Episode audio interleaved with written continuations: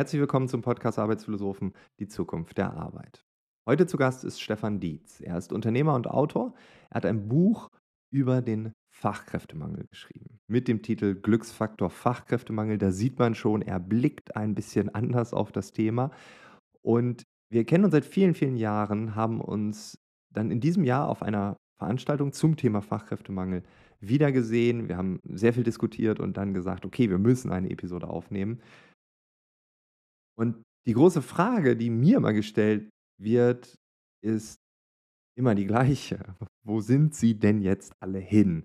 Und ich muss dann auch immer sagen, ja, ich weiß es nicht. Stefan weiß es vielleicht, ja. Äh, auf jeden Fall sprechen wir jetzt über den Fachkräftemangel.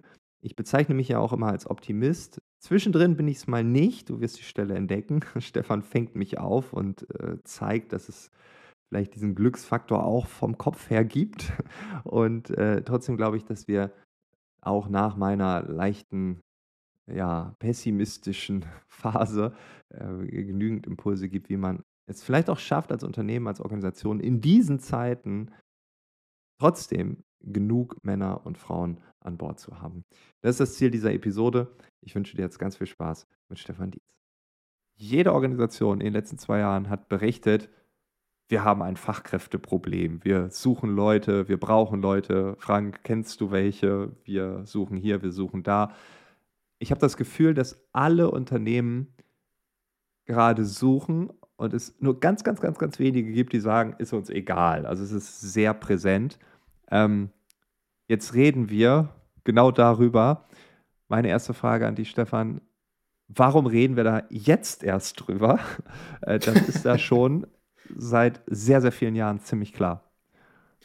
Das ist eine Frage, die kann ich dir tatsächlich gar nicht wirklich beantworten. Also doch, Nein. natürlich schon, weil der Leidensdruck jetzt halt so groß ist, dass es jetzt irgendwie auch jeder geschnallt hat. Aber wie du sagst, das ist seit 10, 20 Jahren, die Demografen, Demografieforscher wissen das schon viel länger. Ähm, ich habe 2013 schon mit dem, dem Thema auch mit dem Titel Glücksfall Fachkräftemangel operiert und mich gewundert, dass das so lange dauert. Und jetzt ist es so, so medial präsent, was alles nicht funktioniert, weil keine Leute da sind. Restaurants haben zu, die Bahn kommt nicht. Also äh, manchmal ja schon so, dass man das als reine Satire betrachten könnte, wenn es nicht so eine ernste Problematik wäre. Ja. ja, und es ist nicht irgendwie. Also ich habe auch vor Corona sehr viel darüber gesprochen. Ich hatte das Gefühl, es hat mhm. einfach niemanden interessiert. Ich habe dann mal das Beispiel aus der IT genommen und da habe ich gesagt, das, was wir dort sehen, das wird bald in sehr, sehr vielen Bereichen so sein, vielleicht in allen.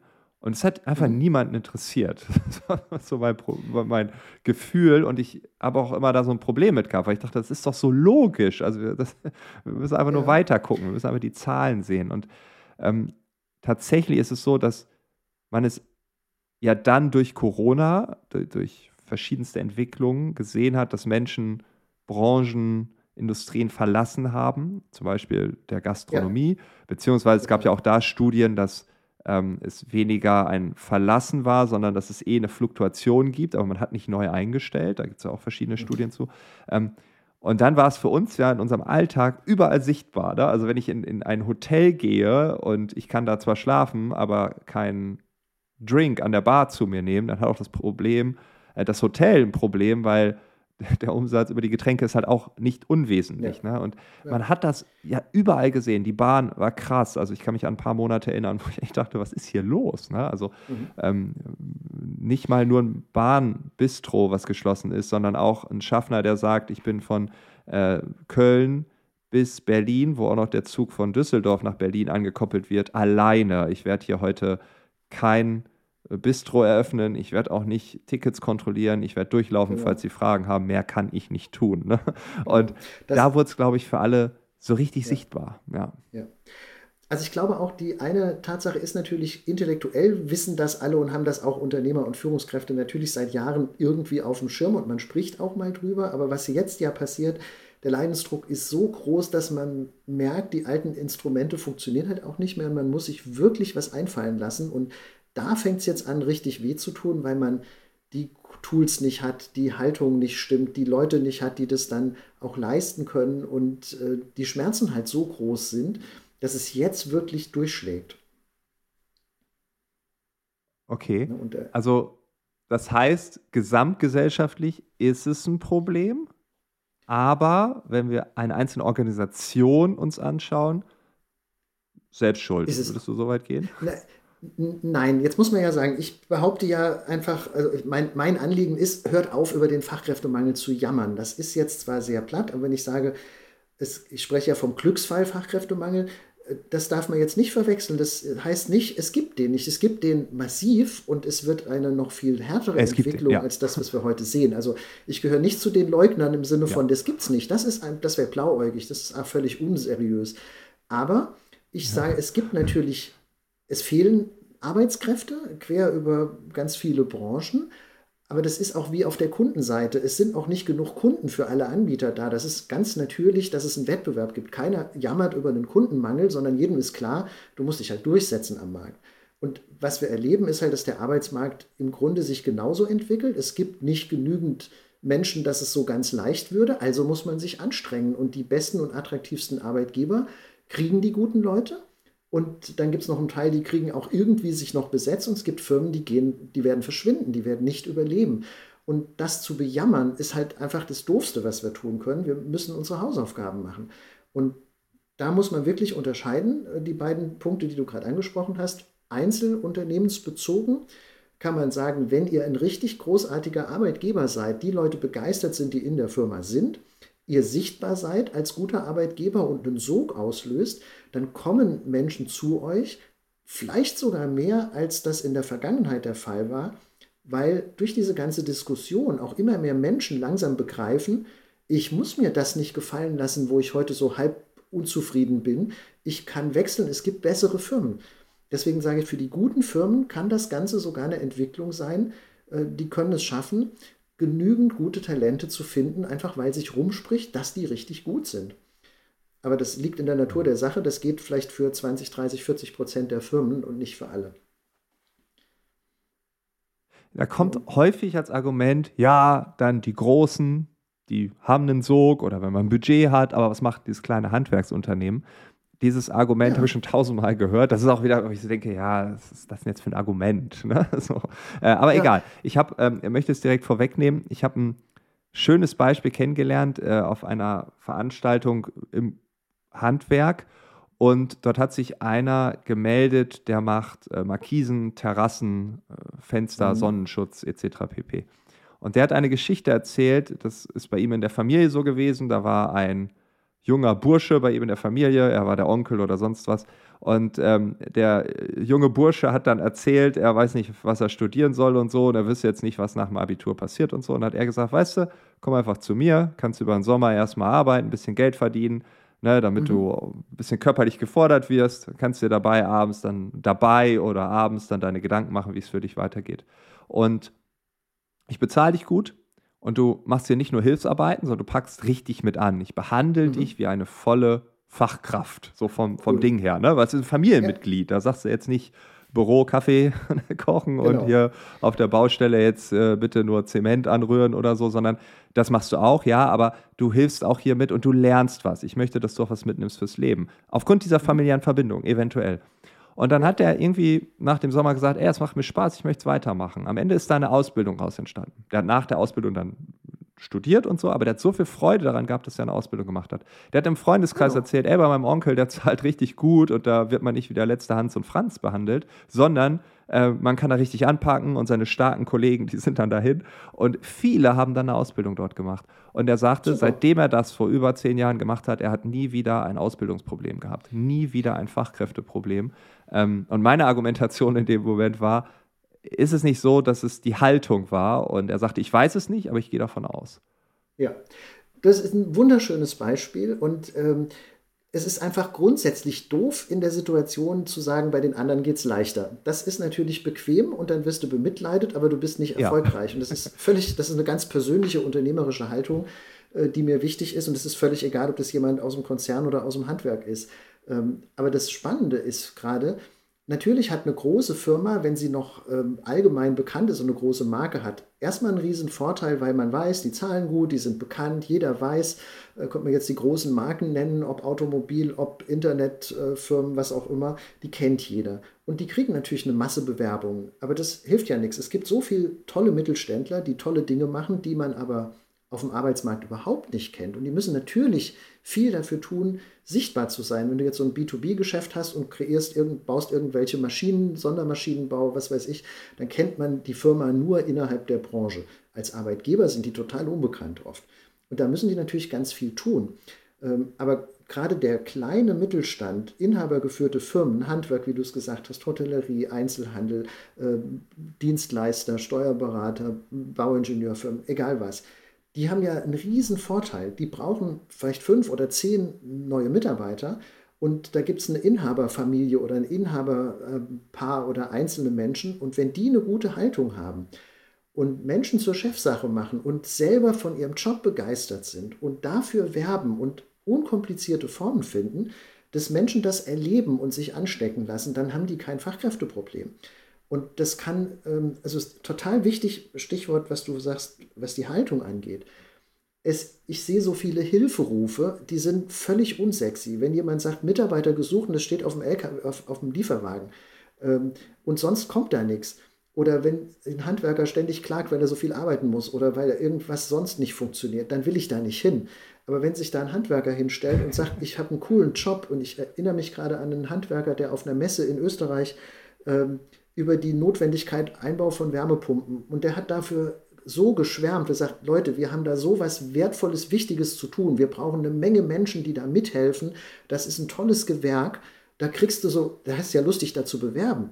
Und wenn diese Haltung stimmt, dass die Leute selber die Begeisterung für ihren Beruf vorleben, dann musst du keine komplizierten Recruiting-Strategien haben, sondern du musst es halt einfach weitertragen. Und du kannst deine Azubis Filmchen machen lassen, du kannst einen Tag der offenen Tür machen, du kannst, so wie du es beschrieben hast, im Bekanntenkreis und bei den Bekannten der Bekannten, die einfach einladen, kommt mal eine Woche und dann lernt ihr das kennen und der Fisch ist gefangen.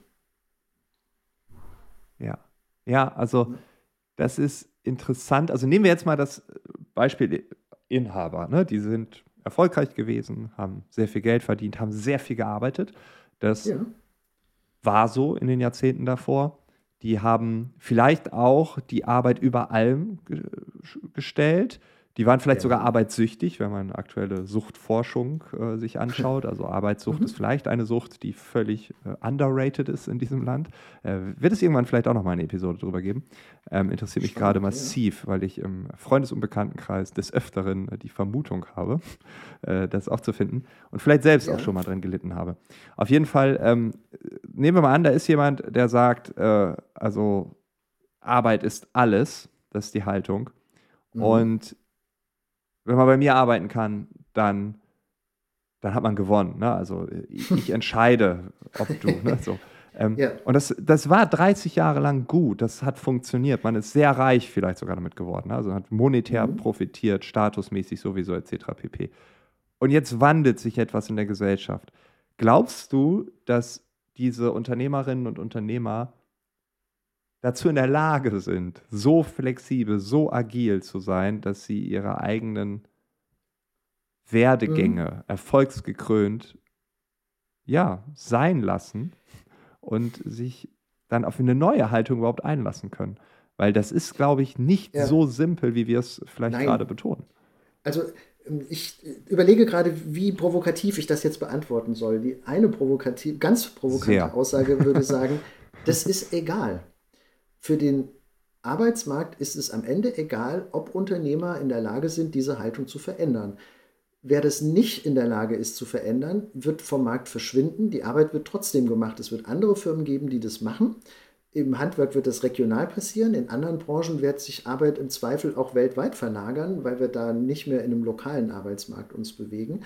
Ähm, aber das, das klingt jetzt härter, als ich das meine. Ich bin durchaus davon überzeugt, dass auch viele Menschen, auch gerade so in den Boomer-Generationen, wo ja auch viele Unternehmer drinstecken, einfach 50, äh, 60 äh, sind, viele Jahre erfolgreich ihre Firma geführt haben, dass da eine riesen Chance besteht, das eigene Denken zu modernisieren. Und zwar ist es ja auch so, dass auch Menschen, die jetzt die viel mehr Berufserfahrung haben, ja trotzdem auch andere Bedürfnisse haben. Und im guten Fall lassen die sich vielleicht auch von Lebenshaltungen jüngerer Menschen heute ein bisschen inspirieren und anstecken und sagen, es ist ja vielleicht auch nicht mehr nötig, 60, 70 Stunden zu arbeiten. Und auch ich könnte öfter mal ein langes Wochenende machen oder meine Firma so organisieren, dass ich mit weniger Arbeitszeit auskomme und trotzdem vielleicht sogar das gleiche oder sogar mehr verdiene, wenn das gut gemacht wird. Also ich glaube, die, man sollte jedem zutrauen, dass er diese Veränderung machen kann, egal ob er 40, 60 oder älter oder jünger ist und egal ob Mann oder Frau und egal wie lange man vorher Dinge vielleicht auch anders gemacht hat. Mein Verbündeter, deswegen der Glücksfall Fachkräftemangel, wer es jetzt noch nicht einsieht, muss halt noch ein bisschen warten. Das Problem wird schlimmer und das Leidensdruck war halt oft schon ein wichtiger Treiber, auch wirklich mal alte Gewohnheiten und Sicherheiten in Frage zu stellen und es anders auszuprobieren. Mhm. Und ähm, das wird eine Auslöse sein. Also ich wünsche mir, und dafür trete ich ja auch an, dass möglichst viele gestandene Unternehmerinnen, Unternehmer und, und mittelständische Firmen den, den Ruf hören und auch die Chancen sehen und bereit sind zu sagen, okay, das hat lange geklappt, die Welt verändert sich, jetzt lass, erzähl uns mal, wie können wir das machen und dann für sich Wege finden und sich selber auch modernisieren können. Und wenn du das schaffst, ähm, glaube ich, ist das eine total dankbare Entwicklung für alle Beteiligten. Und ich würde aber auch immer nur mit denen arbeiten und äh, mit denen mich weiter auseinandersetzen, die zumindest diese grundsätzliche Bereitschaft, ja, vielleicht müssen wir Dinge auch ganz anders angehen, auch mitbringen. Ne? Wer da partout einfach sagen will, die Welt muss aber so stehen bleiben, äh, der soll das halt mit sich ausmachen. Da möchte ich dann keine Zeit investieren, so hart gesagt. Mhm. Ja, das, äh, da bin ich voll bei dir. Ne? Das ist irgendwie auch verschenkte Mühe äh, und ja. vielleicht die Energie äh, falsch zu kanalisieren. Aber wenn, jetzt, nehmen wir, jetzt nehmen wir mal das, was du sagst. Was werden denn so offensichtliche Dinge sein, die man macht? Also was sind die offensichtlichen Dinge, die man tun könnte als Organisation, damit man weniger mit diesem Problem zu tun hat? Das ist jetzt natürlich eine große Frage, mal einfach schnell formuliert, aber ich versuche es mal so auf die wesentlichen Dinge zu fokussieren. Ganz wichtig ist für mich so ein Aspekt, man darf nicht den Fehler machen zu sagen, wir finden keine Leute mehr, jetzt geben wir ganz viel Marketinggeld aus für Arbeitgebermarketing. Ähm, das ist auch ein Element, aber eigentlich muss es woanders anfangen. Die Grundfrage ist, habe ich eine Haltung, dass ich mich gerne mit Menschen auseinandersetze und als Arbeitgeber das auch als ein Ziel sehe, dass Menschen bei mir mitarbeiten, sich entwickeln und da auch sich gut aufgehoben fühlen. Wer darauf keinen Bock hat, sollte die Firma verkaufen, solange sie noch was wert ist. ähm, ganz platt gesagt, weil man kann auch ein Geschäft betreiben, wo man wenig Mitarbeiter braucht. Wir ja. werden uns um, das war früher schon, das war vor 20 Jahren schon richtig, dass es gut gewesen wäre, sich menschlich wertschätzend um die Menschen, die ihre große Teile ihrer Lebenszeit in, mein, in meinem Unternehmen bereit sind einzubringen. So formuliere ich es mal bewusst, weil diese alte Haltung, du wirst ja bezahlt, was willst du denn auch noch Wertschätzung? Äh, oder jeder ist ersetzbar. Das sind alles so Sprüche aus einer Zeit der, wenn du so willst, der Industrialisierung, wo ein Mensch einfach nur in seiner Funktion genommen wird in dem Moment, wo ich Menschen als Persönlichkeit ernst nehme und wertschätze, dass die ihre Lebenszeit, die sie auch woanders reinstecken könnten, bei mir bereit sind einzubringen, habe ich eine ganz andere Grundhaltung. Habe ich diese Haltung, dann ergeben sich ganz viele andere Dinge von alleine. Dann mache ich mir Gedanken, was haben die Leute für, für Hürden, was kann ich tun, dass die lieber oder gerne bei mir arbeiten, dass die sich entwickeln können, dass die sich wohlfühlen, dass da eine gute Teamatmosphäre entsteht, dass die ein Feedback kriegen. Ähm, also gutes Führen, eine gute Firmenkultur, ein menschlich wertschätzender Umgang führt ja im Idealfall dazu, dass die Menschen, die da sind, sagen, hey, das ist eine coole Firma, das ist, eine coole, ist ein cooles Team, das ist ein cooler Chef, eine coole Chefin. Da fühle ich mich richtig gut aufgehoben. Und dann werben die in ihrem Freundeskreis. Und das ist die wertvollste Recruiting-Maßnahme. Mitarbeiter werben Mitarbeiter.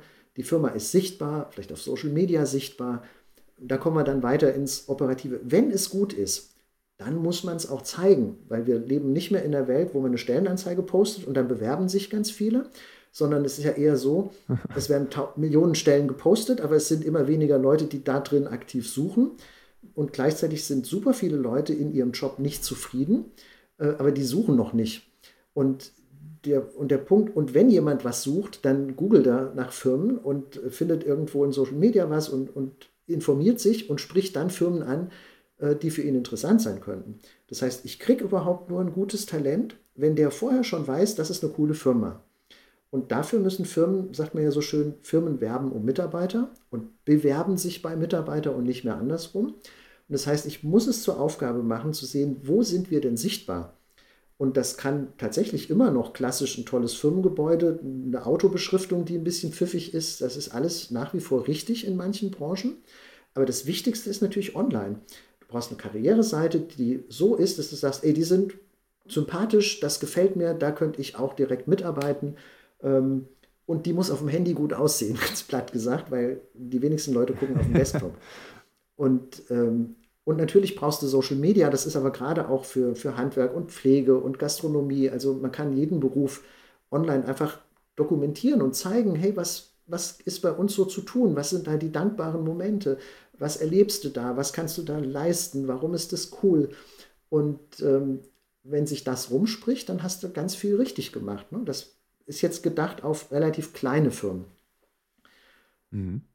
Ne? Und man kann, wenn man jetzt ein bisschen größere Unternehmen sieht, dann wird man natürlich noch mehr Themen auch haben, dass man in den Firmen dafür sorgen muss, dass man nicht einfach irgendwie eine Personalabteilung hat, äh, die und die, die da verantwortlich sind, äh, bei den Chefs nicht ankommen, sondern ähm, gerade gestern bei einer Recruiter-Konferenz, wo man viel auch diskutiert hat, die Personaler sitzen nicht am Entscheidertisch. Und das ist ein, ein Schlüsselpunkt.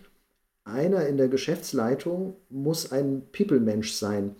Ähm, und die, die Themen von, ich spreche gerne von der People Strategy, weil das das ist nicht eine Servicefunktion, sondern das ist genauso strategisch wie die Vertriebsstrategie oder die Finanzierungsstrategie, muss ich meine Menschenstrategie haben und wissen, welche Leute brauche ich und wodurch halten wir die, wie gewinnen wir die, wie sind die Prozesse, wenn sich bei uns jemand bewirbt, wie wird der, wie ist der Kontakt, ist das schnell, ist das smart, ist das sympathisch, kann man, wenn es heute nicht passt, in, einer, in, einer, in einem Talentpool dabei sein, ähm, ist der ganze Prozess eher wie eher flirtig, wie, wie, wie eine, ein charmantes sich kennenlernen? Oder ist es so, äh, dass man irgendwann eine Formal, so eine formalistische Absage kriegt oder eine Eingangsbestätigung und dann nichts hört? Ähm, also diese ganzen Recruiting- und Personalprozesse muss man im Grunde komplett einmal durchforsten und auf links drehen und auf charmante, sympathische Prozesse denken, wie sie im guten Kundengeschäft vielleicht schon eher üblich sind.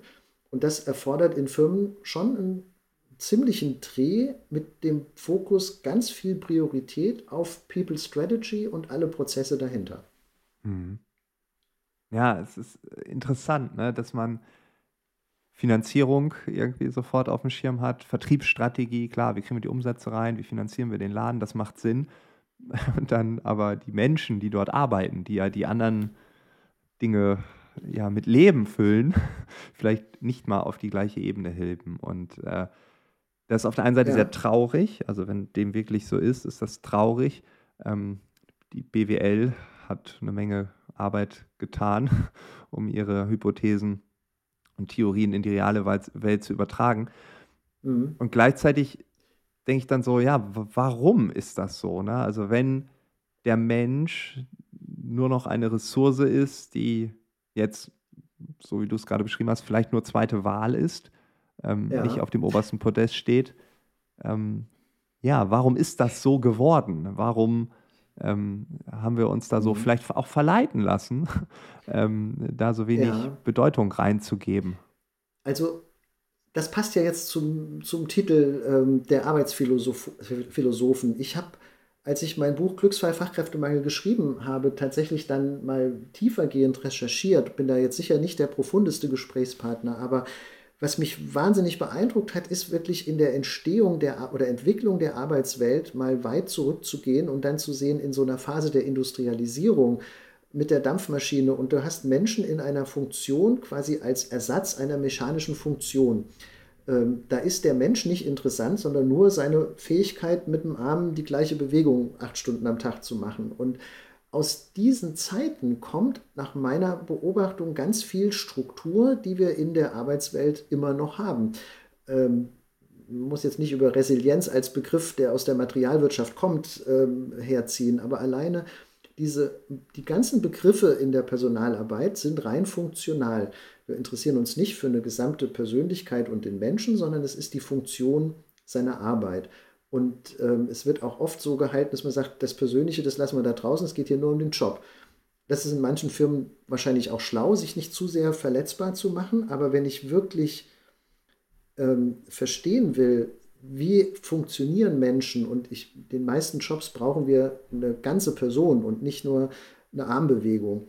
Und äh, dann, dann muss es im Grunde auch ein Unternehmensziel sein, dass gute, talentierte, produktive Menschen sich da angezogen fühlen, wohlfühlen, sich entwickeln können. Und wenn man rein, diese rein monetären Messgrößen, das ist tatsächlich ein großer Fehler. Jeder weiß, dass ich die, die Menschen mit ihrer Kapazität als totalen Wettbewerbsfaktor brauche.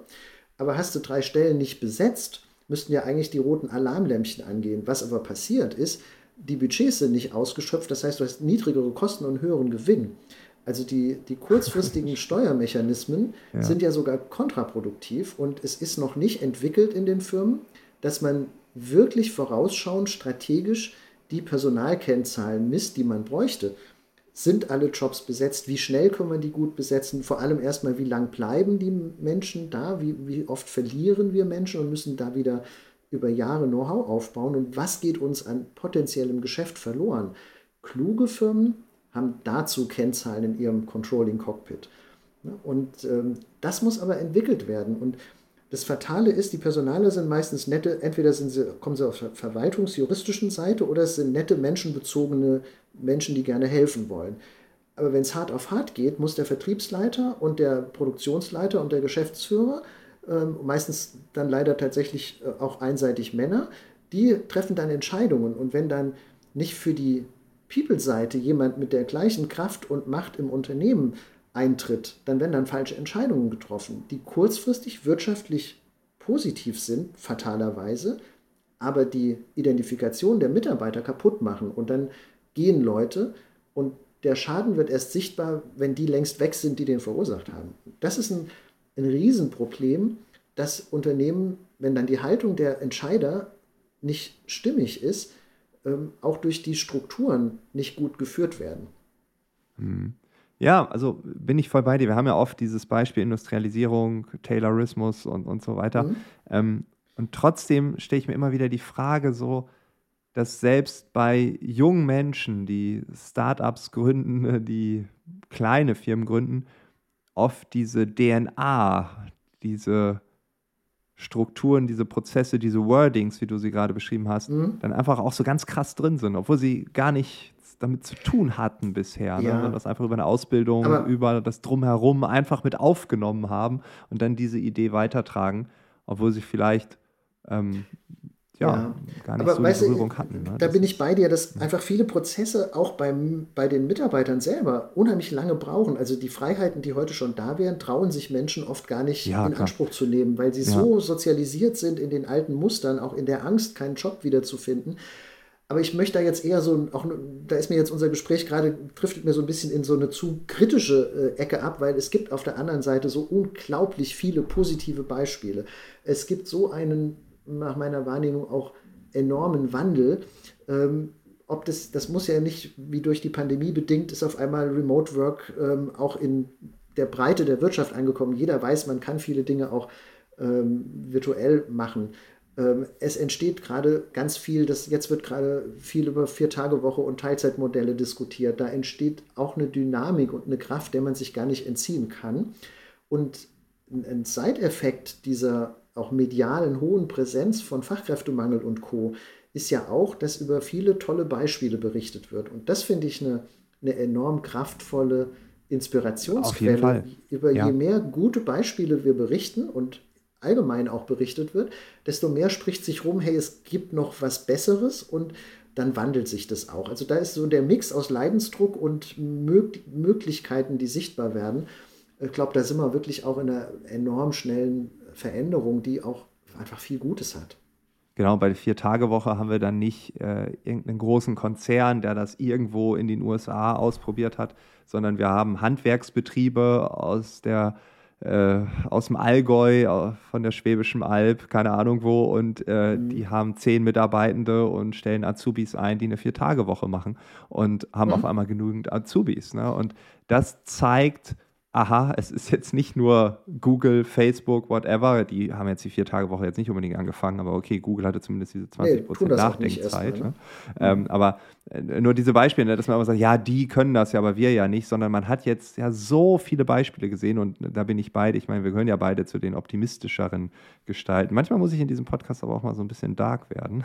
so. Ja, das ist auch wichtig. Gut, also, dass du aufpasst. Ähm, nee, aber das, ähm, nee, da bin ich bei dir. Also dieses ähm, greifbar machen, ne? zu zeigen, hey, das geht, ähm, mhm. das ist eine Kraft, die wir auch beim Thema Nachhaltigkeit und Co. Äh, viel mehr nutzen dürfen. Ne? Also ich meine, wenn ich die Zeitung aufschlage und da steht erstmal drin, warum alles äh, nicht geht, äh, oder ich mhm. äh, schlage die Zeitung auf und das ist ein Unternehmensporträt, wie man es mit diesem Beispiel so und so geschafft hat. Das ist eine ganz andere Dynamik. Man freut sich ja am mhm. besten Falle mit und sagt so, wow, was die schaffen, das kann ich doch auch. Ne? Genau. Ähm, ja. Ja. Und weißt du, ich finde, was ich ja total spannend finde, man muss eben auch aufpassen bei diesen gehypten ähm, Trends, wie das jetzt auch die Vier-Tage-Woche ist, total gut und richtig, aber es ist auch nur eine Lösung von ganz, ganz vielen. Und ähm, es geht ja nicht darum, den Job mit so vielen Benefits zu umsorgen, dass das alles so nach Ponyhof aussieht, sondern was man einfach, glaube ich, im Mittelpunkt haben muss. Menschen möchten, unterstelle ich und glaube ich einfach auch, etwas Sinnvolles tun und das in einer wertschätzenden Umgebung mit Menschen, mit denen sie sich auch gerne äh, immer wieder zu tun haben. Also die Aufgabe selber, was ist der Sinn, was ein Unternehmen macht und ob das jetzt ein, ein Handwerksunternehmen ist, wo der Sinn meistens ganz klar auf der Hand liegt oder eine Gastronomie ist oder ein, ein, ein Unternehmen, was sehr stark irgendwie in einer Umweltverbesserungssituation ist oder tolle Brücken baut oder irgendwelche Produkte herstellt, die, die wertvoll und sinnvoll sind. Alleine über eine sinnvolle Aufgabe und du hattest das an dem Beispiel so schön beschrieben, wo man auch eben als Mensch früh Verantwortung übernehmen kann und kann was gestalten. Ich glaube, dass man das nicht untergehen lassen darf, weil das ist immer noch die Hauptmotivation, warum jemand äh, neben dem Geld, was er verdient, auch einen Job macht. Das muss eine sinnvolle Aufgabe sein, in der man was lernt, in der man was bewirken kann, die einem Freude macht, die einem liegt, für die man fair bezahlt wird und äh, am besten dann noch in einer Art und Weise, die Spaß macht. Und wenn dann noch so ein paar schicke Benefits dazukommen, ist es nett. Aber wichtig ist ja vor allem, dass die Leute zeitlich so arbeiten können, dass sie sagen, da kriege ich einen Lifestyle hin, der mit meinen sonstigen Bedürfnissen zusammenpasst. Und dann sind wir halt bei flexibleren Arbeitszeiten, da sind wir bei Remote Work, da sind wir ähm, vielleicht aber in anderen Branchen eher bei einer tollen Ausstattung, wo man sagt, du kannst dir mit aussuchen, welchen Bagger wir jetzt kaufen oder wie die Lkw-Innenausstattung sein wird, auf der du dann ständig deine Tage verbringst. Also wenn man die Haltung von Wertschätzung und es ist wichtig, dass die Leute sich wohlfühlen, produktiv arbeiten können, wenn man das verinnerlicht hat, gibt es so viele Möglichkeiten. Und der Schlüssel ist immer, frag deine Leute. Ähm, ich sage manchmal so flapsig, frag die mal, warum sie noch nicht weg sind. Ähm, aber ich, dann muss ich es aber immer einschränken im Sinne, dann fragt erstmal, was ihnen gut gefällt und wie sie zu euch gekommen sind und was sie vielleicht dann auch für Ideen hatten, was man besser machen könnte. Und dann sind die Lösungen wirklich individuell und nicht aus dem, so aus der, die, die immer überall erzählt werden. Und äh, dann stärkt man auch das, was sowieso schon da ist. Meist, äh, irgendwas ist ja da, sonst wären die Leute platt gesagt nicht mehr da. Ja. Ja, ist ein gutes Beispiel. Äh, äh, punkto Beispiel. Hast du in der Recherche für dein Buch oder generell äh, in der Zeit danach so ein Beispiel von einem Unternehmen, egal ob eher klein oder mittelgroß, völlig egal, wo du sagst, das hat mich so richtig Gänsehautmoment, ich musste weinen, als ich diesen Artikel gelesen habe, keine Ahnung. also so, was sich emotional aufgewühlt hat. Irgendwas, wo du sagst, oh, das, das muss ich hier noch erzählen, das ist ein tolles Beispiel. Also ich habe äh, nicht eins, sondern so viele Unternehmensbeispiele, die einzelne Facetten ganz besonders toll gemacht haben. Ob das ein Unternehmen ist, die komplett remote arbeiten und dreimal im Jahr mit dem Team irgendwo in der Welt drei Wochen äh, zusammenarbeiten oder ob das eine Hotelkette ist, wo ich mich total gewundert habe, dass die Leute im Service so in der Lage waren, auf meine Fragen mir zu erzählen, wie die Firmenphilosophie ist und so begeistert von der Firma erzählt haben, dass ich weitergefragt habe und dann ähm, im nächsten Hotel das gleiche Erlebnis wieder hatte und die einfach ähm, dann erzählt haben, sie dürfen als Mitarbeiter, Mitarbeiter im Service, in, in im Restaurant, in den Hotels der Kette einfach übernachten, wo sie dann ähm, und dann dadurch auch wissen, wir eröffnen gerade ein neues Hotel. Ich war in Köln und mir erzählt, wir eröffnen gerade ein neues Hotel in Wien, ähm, wo ich total beeindruckt war, wie man eine Mitarbeiteridentifikation hinbekommen kann. Und ähm, aber da gibt es tatsächlich viele, viele Beispiele oder in, in Estland in einer Firma, die ein Büro gebaut hat mit einem, mit einer Sauna ist da immer drin, aber einfach auch so ein ähm, Gemeinschaftsbereich, wo einfach sehr viel Kommunikation stattfindet und Obstkorb in groß, also wirklich Masse an frischem Obst und lecker Essen und jeden Tag wird lecker gekocht und du einfach sagst, da fühlst du dich pudelwohl, wenn du da reinkommst. Und also es sind einfach unheimlich viele Beispiele und ich finde immer wichtig, man sollte nicht das eine nehmen, sondern so sich inspirieren lassen und ganz viele unterschiedliche Dinge sich angucken und sich so sein eigenes zusammenbauen. Fair enough. Sonst hätte ich direkt äh, den Sponsor dieser Folge hier hervorheben müssen. Aber wir haben ja gar keinen, aber dann hätten wir einen gehabt. so, kostenlos von Stefan Dietz äh, ja. eingebettet. Nein, finde ich gut. Also du hast ja recht. Äh, es gibt so viele verschiedene Wege, wie wir mit dem Thema umgehen können wie wir das gestalten können. Äh, das, äh, klar, sobald man wieder dieses eine Beispiel nennt, äh, dann ist Romance of Leadership oder keine Ahnung, wie das Prinzip jetzt heißt, wenn man ein Unternehmen ähm, mhm. ins Schaufenster stellt, dann so muss man es machen. Und es gibt immer Menschen da draußen, die nicht so gerne mitdenken und nachdenken möchten die dann vielleicht sagen, ja, okay, Copy-Paste, ja, dann habe ich das ja das, gemacht. Ne? Das genau greift ja nicht. Also meine Botschaft ist, find your own way. Das, ja, äh, man ja, muss schon wirklich den eigenen Weg finden. Ich habe in meinen Vorträgen auch ganz viele Beispiele oder manchmal auch in so Tagesveranstaltungen, äh, wo man viel tiefer gehen kann und kann wirklich ganz viele Dinge zeigen. Die einen haben eine richtig coole Idee für, ein, für eine Recruiting-Geschichte oder für ein Kennenlernen potenzieller späterer Mitarbeiter. Die anderen haben tolle Sachen äh, wie du einfach ähm, die Mitarbeiter, die da sind, ähm, stärker fördern kannst. Also es, es, gibt wirklich unendlich viele gute Dinge. Äh, man muss ja auf die Suche machen und seinen eigenen Weg finden, aber vor allem auch, das finde ich wirklich so ein Königsweg, auch die eigenen Leute fragen und gucken, was machen wir denn schon toll und wie können wir das ausbauen und was können wir für unsere Mitarbeiter tun, was andere nicht können. Also eine, ein Hotel kann die Leute günstig übernachten lassen, ein Restaurant kann für super Essen sorgen, ähm, ein Tischlerbetrieb kann den Mitarbeitern die Möglichkeit geben, die Maschinen für Privat dafür zu nutzen, sich selber einen Schrank zu bauen. Ähm, also da kann man wirklich überlegen, was können wir denn für Nutzen auch schaffen und es, es gibt unendlich viele Lösungsideen. Man muss sich nur auf den Weg machen und nicht jammern. Finde ich super. Nicht jammern, Titel dieser Folge. Stefan, dafür stehst du jetzt. Das nächste Buch heißt Nicht jammern mit Stefan Dietz. nee, tatsächlich. aber das, das, nächste Buch heißt tatsächlich anders oder das ist schon, äh, da geht es dann nochmal um eine ganz andere Thematik, die das flexible Arbeiten dann äh, stark in den Vordergrund stellt, so mit dem Stichwort Vacation. Okay, super interessant, weil das ist äh, wahrscheinlich, wenn wir jetzt den Fachkräftemangel nehmen, dann eine Abzweigung darunter, irgendwann Remote Work und darunter dann nochmal Vacation. Da wird es schon speziell, aber auch hier ähm, ist es ein Teil des Ganzen, eine Möglichkeit, eine Option, eine Facette im Blumenstrauß äh, und nicht äh, ne, irgendwie 50 Mal Workation ja. drin, sondern es ein Teil ist Workation und das bieten wir den Bewerberinnen und Bewerbern an. Und dann können sie gucken, ob sie diesen Blumenstrauß gut finden. Ähm, und mhm. nicht nur Workation wahrscheinlich. Na, im Gegenteil. Also ich beschäftige mich ja schon lange damit äh, und der Begriff trendet jetzt so, ich habe so den Eindruck, jetzt kommt der so langsam in Mainstream an. Es gibt viele Menschen, die remote und aus dem Ausland schon lange gearbeitet haben und äh, wir haben ja beide da eine Menge Kontakte von Menschen, die irgendwo auf der Welt unterwegs sind. Ich habe selber seit 2015, 16 immer mal probiert, wie ist denn das eigentlich, wenn ich meinen Laptop einpacke und fliege irgendwo hin, wo ich wirklich in der Sonne und am Meer bin, während es in Deutschland grau und trüb ist und ich kann diese Inspiration nutzen und kann dort arbeiten und habe das äh, so schätzen gelernt und dann mich tiefer damit beschäftigt und ähm, ich habe aber eben in den Recherchen auch gemerkt, die Bedeutung geht ja viel, viel weiter. Also der Fachkräftemangel bringt so den Leidensdruck, Leute, wenn ihr nichts verändert, findet ihr keine Leute mehr.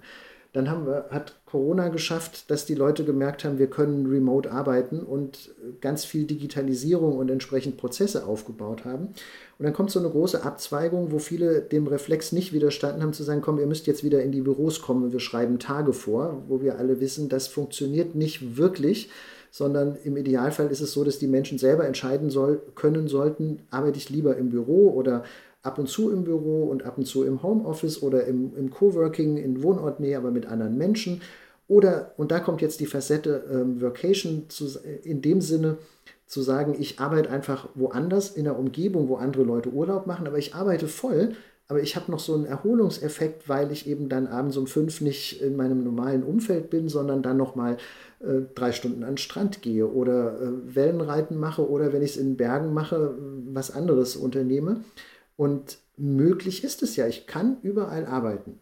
Und wenn man das jetzt weiterdenkt, dann wird man schnell merken, da ist ein Trend, der unsere Arbeitswelt noch viel weiter verändert, als das den meisten Menschen heute klar ist. Du kannst woanders arbeiten. Das heißt, du kannst jetzt natürlich sagen, ich will einfach vier Wochen ähm, auf Fuerteventura arbeiten oder ich will im Winter mal nach Thailand gehen und von da arbeiten oder das berühmte Bali. Es kann aber genauso gut auch der Wohnort der Schwiegereltern sein, wo die Kinder einfach vier Wochen lang betreut sind und du kannst dann da im Gartenhaus oder im Ferienhaus vier Wochen von dort arbeiten. Oder die Controllerin, die privat ein Ferienhaus in Spanien hat, kann jetzt einfach eine Woche im Monat aus ihrem Ferienhaus arbeiten.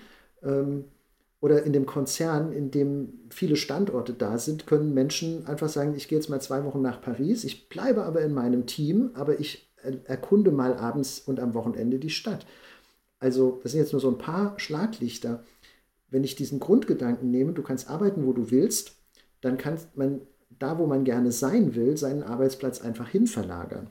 Und das hat eine Tragweite, die viel, viel weiter reicht, als dass man Mitarbeitern mal ermöglicht, du kannst mal eine Woche woanders arbeiten. Mhm. Also da, da ist eine, entdecke ich auch, je tiefer ich dazu recherchiert habe, immer ja. mehr Aspekte, die so weitreichend sind, äh, bis ich selber echt immer überrascht bin. Cool. Ich würde sagen, wir warten, bis das Buch da ist. Wir haben vielleicht sogar das Glück, dass das Buch dann schon erschienen ist. Dann wird man es natürlich in den Shownotes finden.